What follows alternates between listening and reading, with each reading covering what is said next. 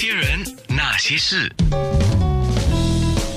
那些我们一起笑的夜，流的泪。当然，做成这个节目啊，人家讲就是一个巴掌是打不响的，一定要一唱一和，而且要有很多人一起来鼓掌。不过我绝对相信欧伟毅，你那边是不是罐头的掌声，而是真的有很多铁粉啊，已经在准备着听我们今天刚刚就是决定一个月先做一次的那个一些心事，那个意就是你欧伟毅的意，星星的星，讲的当然就是星星门的事啊，所以你那边是千军万马了是吗？我其实还不知道，我先跟大家问声好吧，大家早上好啊，看得到的、看不到的都要问好，因为看得到的是 FB 上面直播看得到，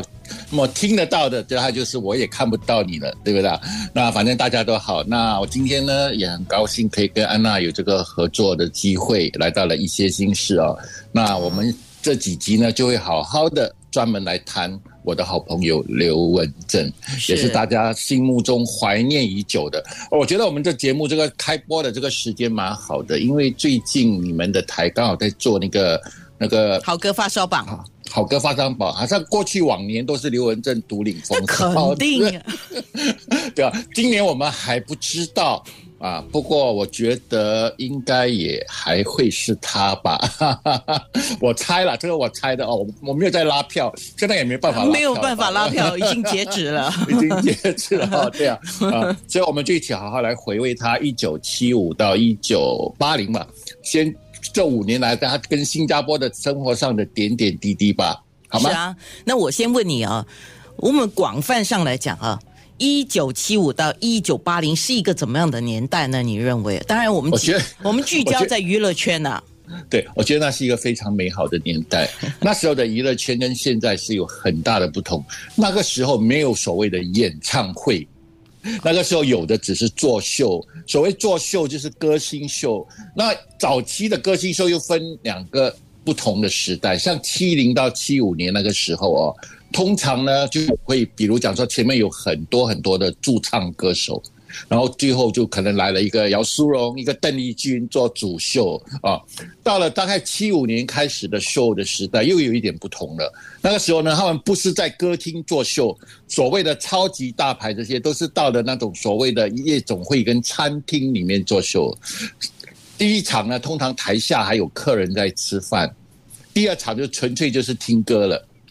而且没有所谓的呃那种驻唱歌手在前面，一般上就是直接来的，就是比如说今天我来看刘文的整场秀，就是刘文正一个人的秀，就已经有点像小规模的演唱会了吧？应该是这样子说的。这个我就觉得一个很大的不同的生态。那我还觉得那个年代呢，还有一个很大的不一样的地方是，我觉得那个时代的追星文化哦，没有像现在这么来的这么的猖狂。因为在我的印象中，那个年代的歌迷大概都比较含蓄一点吧，当然也会有人山人海的场面，可是不像后来我到大概九十年代的时候，因为我也带过很多，也跟过很多歌手相处，我发觉到那个年代到九十年代后，他们就会包 taxi。然后甚至就一路追，从机场追追追追到饭店去。在我们那个年代哦，比较少会这个样子，就是通常就是静静的，你也不知道他什么时候就会在楼下的那个呃 hotel 的 lobby 里面等他们。这个情形上是有一些程度上的差距的。是。你刚才讲的就是一般的这个娱乐圈的样子哈，那特别讲到刚才你说我们今天第一段嘛，第一个节目嘛，先聚焦在一九七五到一九八零，就是七五到八零就这五年间啊，呃，我印象里面啊，第一就是台湾歌曲，台湾的流行文化，台湾的校园歌曲，呃，应该要八十之后更加的蓬勃。蓬勃，对对对。然后那个时候，当然就是大家认识的很多的艺人都是来自港台，但是还是台湾为主。台呃，香港的主要还是一些广东歌。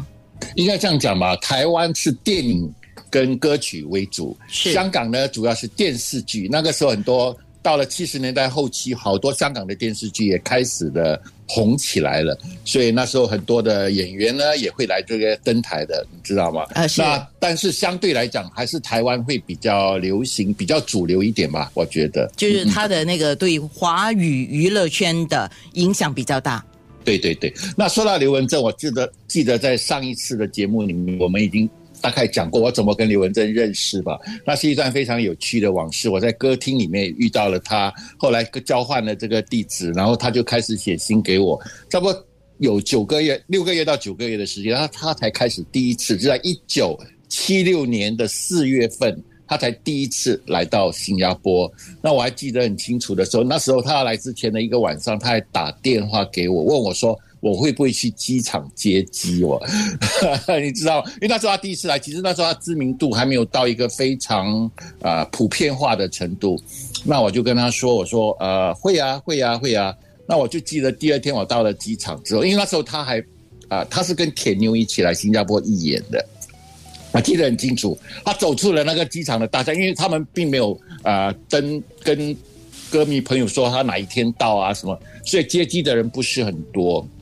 那么他走出来的时候，我就觉得他一直在张望，我看得出他是在找我，因为我们也九个月没见面了，你知道吗？那我就故意偷偷的躲在一边，因为那个那个时候我的年纪很小，我大概也就只有十五六岁所以他就他的他的那个接机的那些老板啊、经理，因为他是来义演的嘛，哦，那我那时候自己觉得自己年纪小，好像跟那些大老板好像有一点格格不入，我也不太好意思走到前面去，因为我我觉得我自己是一个小咖，就不太好意思，我就躲在一边。可是我出来，我就记得他跟他的妈妈到处都在找我，你知道吗？后来甚至问那个老板。我记得那时候是那个义演的那个老板就跟他说没有啊，没有看到这个人，那个老板也不认得我是谁，你知道吗？然后我就从后面走过来，我就拍拍他的肩膀，他转过来说：“哎呀，你怎么躲在这边？”那我们就开始了我们新加坡之旅的缘分。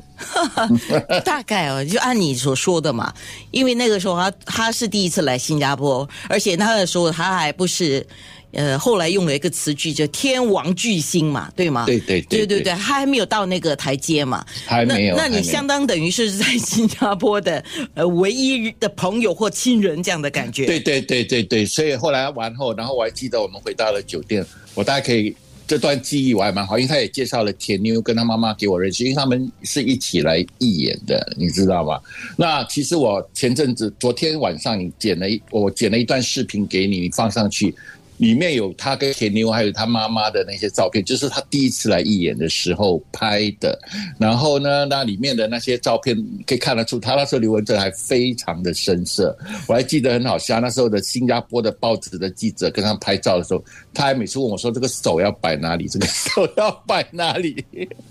他还还很不习惯这种运作的方式啊。是，然后。我最记得最清楚的是，那时候他们，因为我们我算是他们新加坡唯一的朋友嘛，所以我就带他们做什么，你知道吗？那时候还有三轮车哦，我还记得我们租了四辆还是五辆三轮车，就每个人都坐坐一辆。那么铁妞跟他妈妈坐一辆，我跟刘文正坐一辆，他妈妈自己坐一辆，这样子，我们就坐了在就到处沿路走，走到红灯。那时候所谓的红灯码头，现在红灯码头还叫红灯码头吗？叫啊，只是它面貌改了嘛。